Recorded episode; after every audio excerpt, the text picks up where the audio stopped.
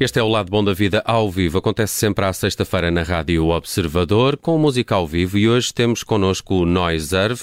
David Santos. Olá, David, bem-vindo à Rádio Observador. Olá, bom dia. Olha, estamos aqui uh, para falar também nesta temporada de concertos que acontece no Teatro da Borda, em Lisboa, um espaço também lindíssimo, de 17 a 22 de janeiro, de resto era até 21, já, já nasceu uma data extra nesta Sim, temporada. agora há 22 também. Sim. E já está tudo escutado.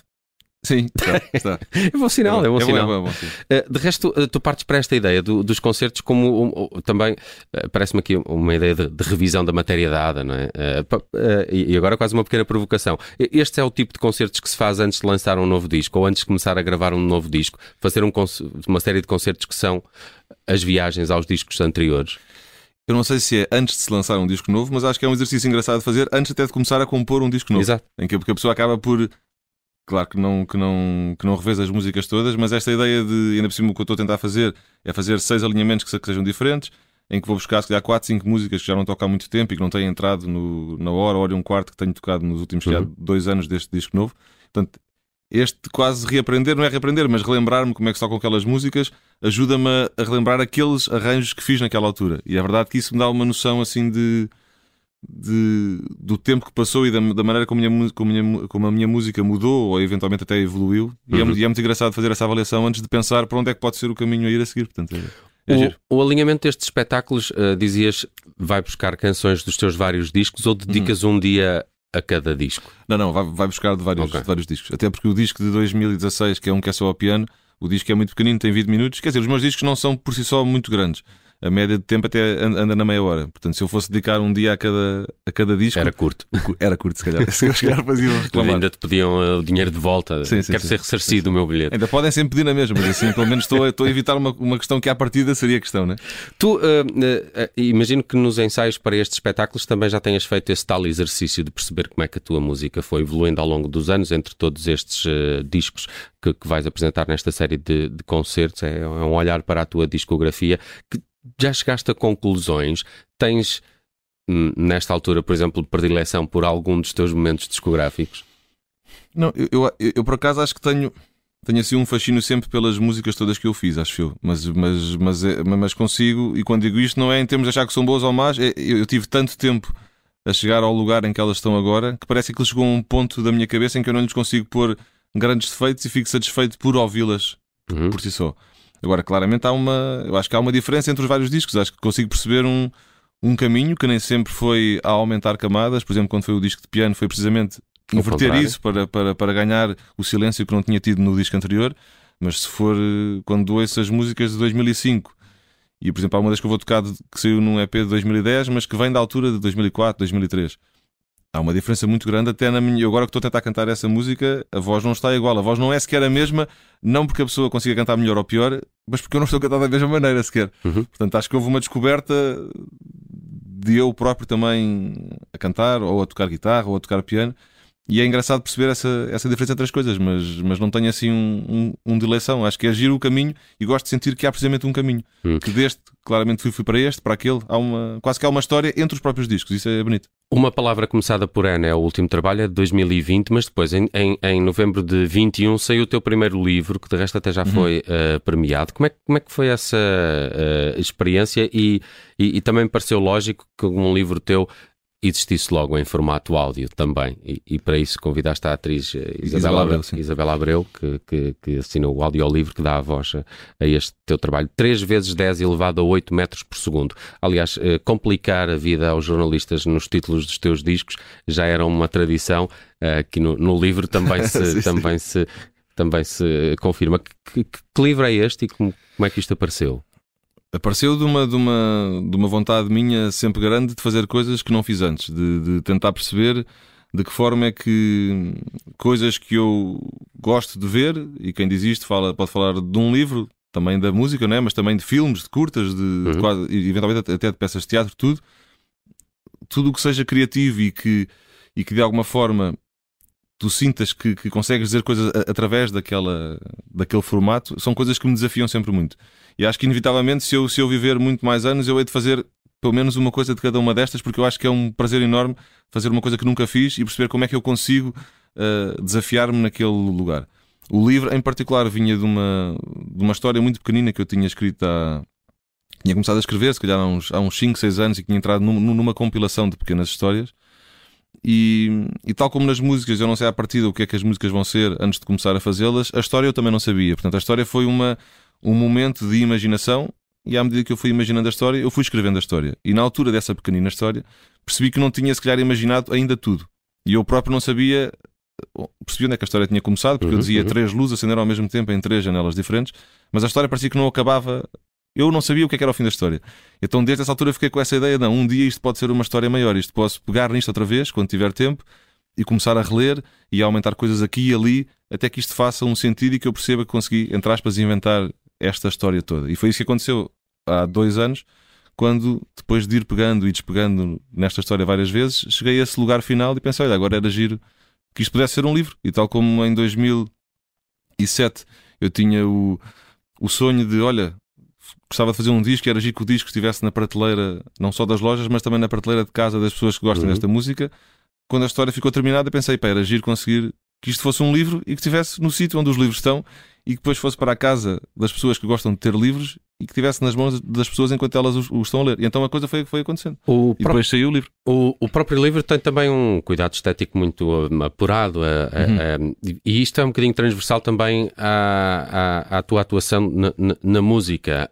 Um, as tuas canções são altamente visuais, tu também fazes com que, com que isso aconteça com, com, com vídeos e, e os, eu lembro-me do Uh, o, o, Almost Visible Orchestra também era uma composição de uma série de, de imagens. Uhum. Uh, há esse cuidado. A, a, tua música não existe sem essa componente imagética, quase. Não sei, eu, eu acho é que hoje em dia vivemos na época das plataformas digitais e nesse lugar, enquanto apenas fecheira de áudio, a música é só isso. Mas quando a música vai aparecer associada a um objeto, neste caso a um vinil, ou o CD, ou o livro, que tem também um formato de livro físico, acho que a parte da criação da música vai para além daquelas notas ou daquela letra que se está a cantar. Acho que o objeto em que a pessoa toca quando depois vai ouvir a música, ou neste caso quando abre o livro para, para ler, esse objeto faz parte daquela história. E, e portanto eu acho que a história, a música só se completa quando eu sinto que nesse objeto também está um complemento verdadeiro daquela história. Por exemplo, o título do livro não é grande só para complicar a vida aos jornalistas. O título do livro é isso é a velocidade da luz por, por extenso, porque, porque o livro fala de vermos os outros e nós só vemos as coisas porque a luz tem uma velocidade específica. Uhum. Uh, o próprio livro tem, tem uma encadernação gira e tem muitos recortes por dentro, porque esses recortes simbolizam as janelas metafóricas que nós teremos à nossa frente para conseguir ver alguma coisa. Portanto, não é uma ideia de fazer só porque sim, acho que é um complemento que é necessário para ser justo também com o objeto. Uhum. E, portanto, eu acho que como sempre tive essa noção, se calhar depois acaba por acontecer isso, fica transversal um bocadinho a tudo o que eu vá fazendo, essa necessidade de o objeto ter algo de especial, mas na verdade o, objeto está apenas a seguir aquilo que a música ou a história já são. Já contam. Um, de alguma forma ficou-te cunhado também sempre algumas expressões como one man band, one uhum. man show, porque costumas estar sozinho com muita parafernália à tua volta, mas, mas uh, muitas das tuas atuações uh, são, são sozinhos. Não cabe mais ninguém no projeto Noiserve e, e, e também sacias de alguma forma essa, essa vontade de estar numa banda com os You Can't Win Charlie Brown, se calhar.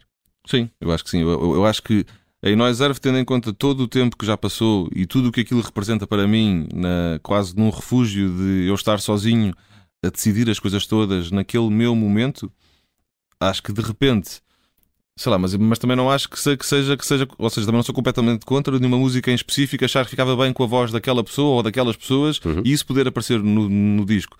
Uh, não só uma voz, mas também um outro instrumento qualquer. Acho que uma ideia de tornar Noiserve uma banda é se calhar estragar, não sei se estragar é a palavra certa, mas é, mas é desvirtuar, é, mas é desvirtuar aquilo que como aquilo começou. Foi eu na altura também tinha uma outra banda e este foi um, eram as músicas que não encaixavam na outra banda que eu de repente comecei sozinho a construir. E foi assim que tudo se foi construindo. E portanto, às vezes até parece que é um bocadinho aquela ideia de não, não, não, não quer que ninguém entre aqui porque isto é só meu. Não, não é isso. Há, há, um, há, um, há um método em relação àquelas músicas, há um prazer enorme que aquilo me dá e que gosto muito de fazer coisas com outras pessoas. E, portanto, não só na música com o Can't Win Charlie Brown, ou também em peças de teatro, com amigos meus, com atores, com outras pessoas, eu gosto muito dessa partilha com, com os outros. Noiser em si vejo mais facilmente uh, a ter uma pausa maior se eu achar que não faz sentido continuar a fazer uhum, sozinho, uhum. Do que de repente passar a ser uma banda. Acho que não. Pelo menos no período da composição, acho que pode acontecer de repente quer um, um disco assim ao assado. Ou aquela voz. E pode ser inevitável conseguir, eh, ou pode ser inevitável precisar de mais alguém para tocar Convidar comigo. alguém. Um, muito bem, como é que vai ser o teu 2022? Ainda está a começar, começa com uma temporada. O 2023, ainda o, estou a habituar. O 22 ainda não sei. ainda me estou a habituar a isto. Uh, tens esta temporada aqui de concertos no, no Teatro Taborda, 17 e 22 de janeiro, mas podes desvendar mais alguma coisa do que é que Sim, depois, depois tenho mais alguns concertos assim, um bocadinho mais soltos do que o normal, porque o disco também já tem dois anos, mas depois vou ter também uma peça de teatro em que estou a tocar na peça que, que é uma peça que se chama As Leis Fundamentais da Estupidez Humana, que é, que é com base. Isto é um livro e depois é, um, é, uma adaptação desta história para palco, feita por mim, pelo, pelo João de Brito e pelo Vitor Ferreira, e vai acontecer no Trindade, de 25 de maio a 9 de julho, portanto vai ser um mês e meio em que acho que é de terça a domingo. Estás em palco? Peça... Sim, sim, sim. Boa. É de estar em palco a tocar. E isso é assim até, até ao verão. Depois acho que vão acontecendo assim alguns concertos esporádicos e. Não tens tempo para escrever música nova, David? Eu acho que agora vai haver um período de residência para, para preparar este, este espetáculo, mas quando estivermos em cena com o espetáculo, o espetáculo vai ser à noite. Portanto, eu acho que nessas manhãs, como não posso ter concertos, acho que vou ter mais tempo para começar a pensar no que é que pode ser um, um disco novo e acredito que desse mês e meio em cena no, no, teatro possam surgir o, o, que será, o, que serão as primeiras um, coisas do sucessor de uma disco. coisa, uma, uma palavra começada por ano. Uh, Porquê é que escolheste a 23 para tocar aqui? Voltas ao disco de piano? Sim, é, neste, é neste caso também foi muito. Tu, também tinhas falado que, que, que, que, tecnicamente era complicado trazer 30 malas. É, sim, e, gostamos dessa questão mais intimista aqui e, também. E as músicas deste disco de piano são umas que, por serem tocadas só ao piano, não ficam desvirtuadas só tocadas no piano, porque elas são assim. Se calhar, se fosse tocar uma versão só à guitarra de uma música do disco novo, eu sinto sempre que depois falta qualquer coisa ali. Ok. Uhum. Portanto, quando, quando, quando, quando, quando vou tocar uma música do disco novo ou de um outro disco que tenha mais camadas, gosto de levar as camadas todas.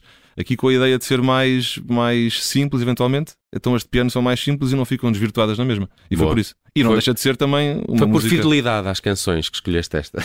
Eu sou muito fiel às canções e às vezes obriga-me a levar sempre 300 quilos para todo lado. Nós, Erve, David Santos, nosso convidado no Lado Bom da Vida. David, podes uh, chegar-te ao teu piano e ao nosso palco na Rádio Observador. Há aqui a 23 desse disco de 2016, o 000000, uh, não sei se tem mais uh, zeros, mas é 00000, bastantes zeros, que traz hoje aqui à Rádio Observador.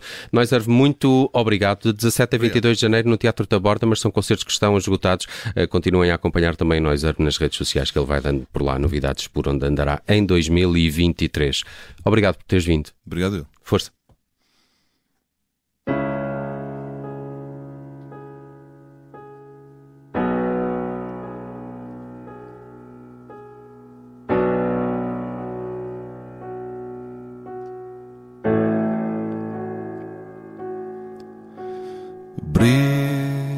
Janela, vozes a gritar. Quero acordar alguém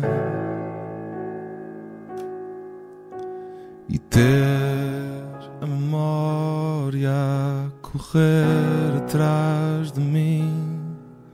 O mundo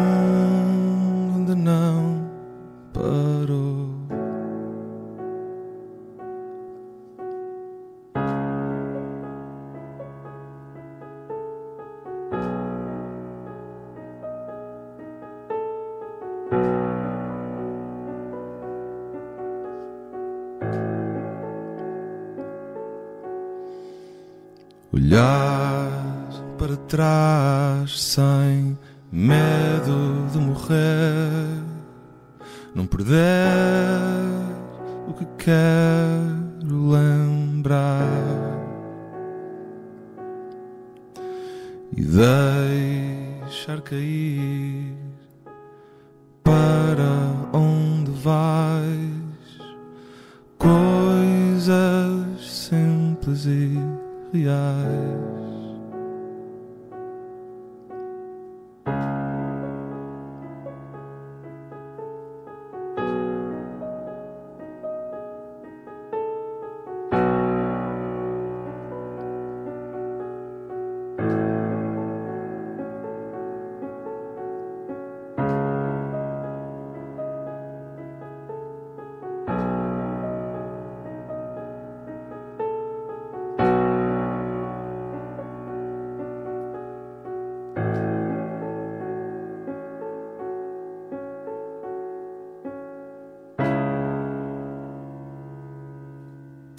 Muito bom, muito obrigado. David obrigado. Santos, Noiser, na Rádio Observador. Cuidados técnicos aqui do João Ribeiro, vídeo do Rui Cavaco.